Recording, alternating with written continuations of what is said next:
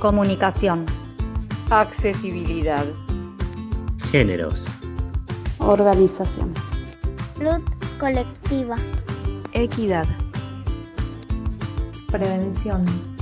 Comunidad. Infancias. Pluralidad.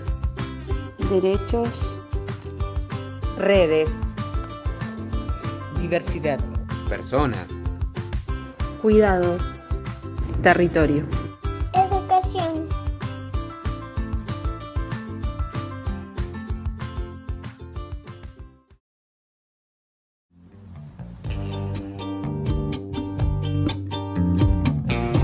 Estás escuchando De Boca en Boca, el podcast del hospital Mariano y Luciano de la Vega.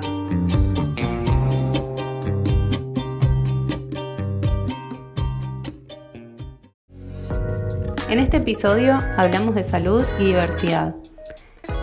Contamos con la presencia de Amaya Alfonso, administrativa del Servicio de Área Programática y Redes en Salud y promotora de salud y derechos humanos en el consultorio de diversidad del hospital. El colectivo LGTBIQ+, es un conjunto de diversidades que se unieron con el paso de los años por las adversidades y dificultades que presenta cada una de ellas, desde la homo-levo-transfobia hasta el simple hecho de que se vulneran sus derechos como personas.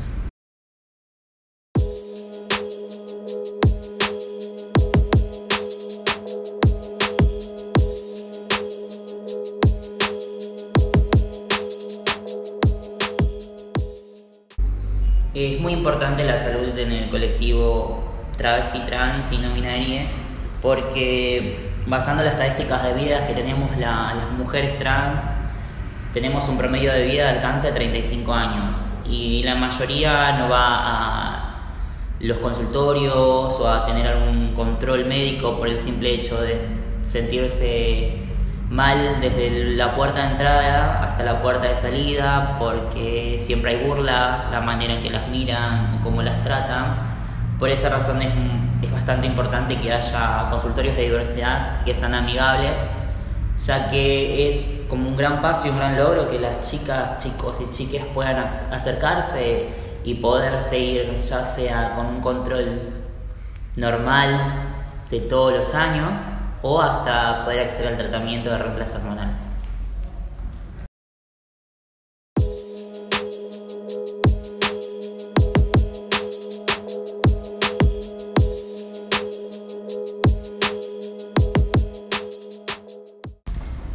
Es muy importante que en cuanto a los servicios especializados eh, estén estos consultorios de diversidad, ya que muchas veces no accedemos a la salud o al simple hecho de ir a hacernos un control o a pedir una orden médica para hacer un chequeo general por el tema de que nos sentimos rechazadas, rechazados y rechazadas. En cuanto se desde cuando se empezaron a implementar los consultorios de diversidad y más los consultorios que son amigables para el colectivo LGTBIQ+, eh, todos empezamos a acudir a sentirnos parte de algo y a seguir pensando que en nuestra salud y que el día de mañana para las nuevas generaciones esto va a ser mejor.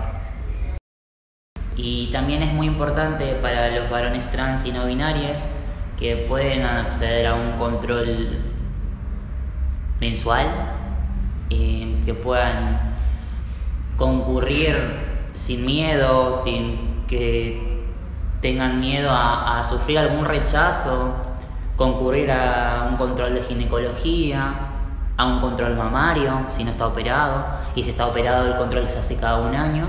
Por eso muchas veces es importante que los consultorios de diversidad sean amigables.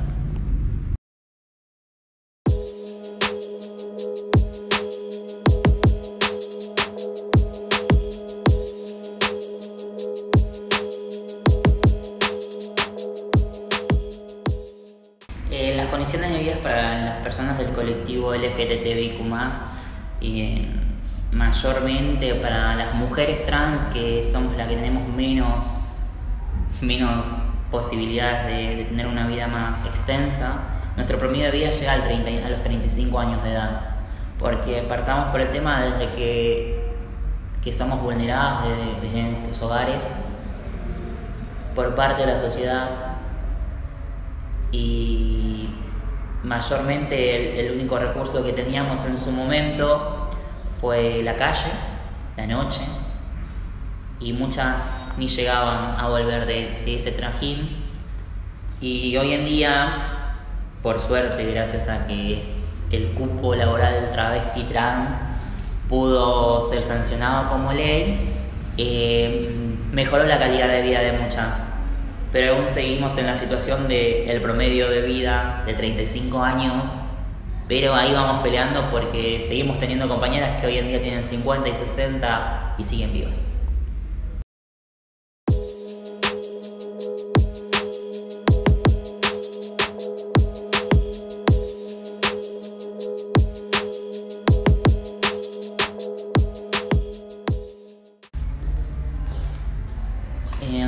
Recomendaciones que puedo dar para el sector de salud, partamos por eso. Eh, es muy importante que el sector de salud respete la ley de identidad de género, la ley 26.743, partamos por el artículo 12, que es muy importante, en donde dice que cualquier persona travesti, trans o no binaria que no tenga el cambio registral en el documento, o mejor dicho, el nombre con que se autopercibe, que ya sea un lugar público, privado, que la tienen o lo tienen que anotar con el nombre que ellos se identifican. Primero el nombre con la que la persona se autopercibe, entre paréntesis, el nombre muerto que le dieron al nacer y el apellido. El trato digno, porque todos somos seres humanos, eh, el respeto ante todo, el no, el no burlarse de que llega una persona al colectivo desde la puerta de entrada hasta la salida y a la sociedad. Apoyen, vivan y dejen vivir y que por sobre todo a las personas del colectivo del LGTBIQ+, por más que no haya experiencia o no tengan experiencia laboral, que le den una oportunidad, porque nosotros somos capaces y siempre pudimos y vamos a poder. El consultorio de géneros y diversidad atiende los días miércoles y jueves. Para sacar turno, acércate a los consultorios externos del PAIA de lunes a viernes de 8 a 11 horas. Esto fue De Boca en Boca.